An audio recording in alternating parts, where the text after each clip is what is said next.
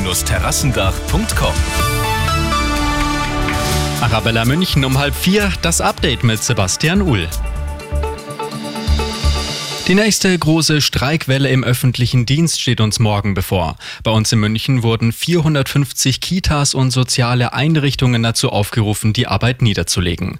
Außerdem betroffen ist das Arbeitsamt, die Stadtentwässerung und die Referate, wie zum Beispiel das KVR. Unser OB Dieter Reiter kann sich freuen. Einer Kandidatur für eine dritte Amtszeit steht nichts mehr entgegen.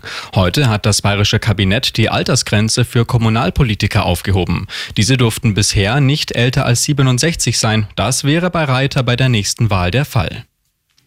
Großeinsatz gestern Abend am Bahnhof in Traunstein. Wegen eines herrenlosen Koffers hat die Polizei den Bahnhof geräumt und den Zugverkehr für eine Stunde unterbrochen. Dann die Entwarnung, der Koffer war leer. Weil es immer wieder zu solchen Fällen kommt, appelliert die Polizei, das Gepäck niemals unbeaufsichtigt zu lassen. Schauen wir in den Landkreis Ebersberg. Dort konnte nach langer Zeit ein Spirituosendieb gefasst werden.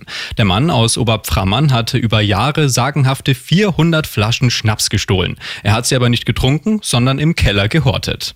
Und noch die gute München-Nachricht. Heute ist bundesweiter Equal Pay Day und auch bei uns werden Zeichen gegen die Lohnlücke zwischen Männern und Frauen gesetzt. Das Rathaus ist heute in weiß-rot beflaggt und für einen Monat fährt eine bunt beklebte Tram durch die Stadt. Immer gut informiert, mehr Nachrichten für München und die Region wieder um vier und jetzt der zuverlässige Verkehrsservice mit Andy Karg.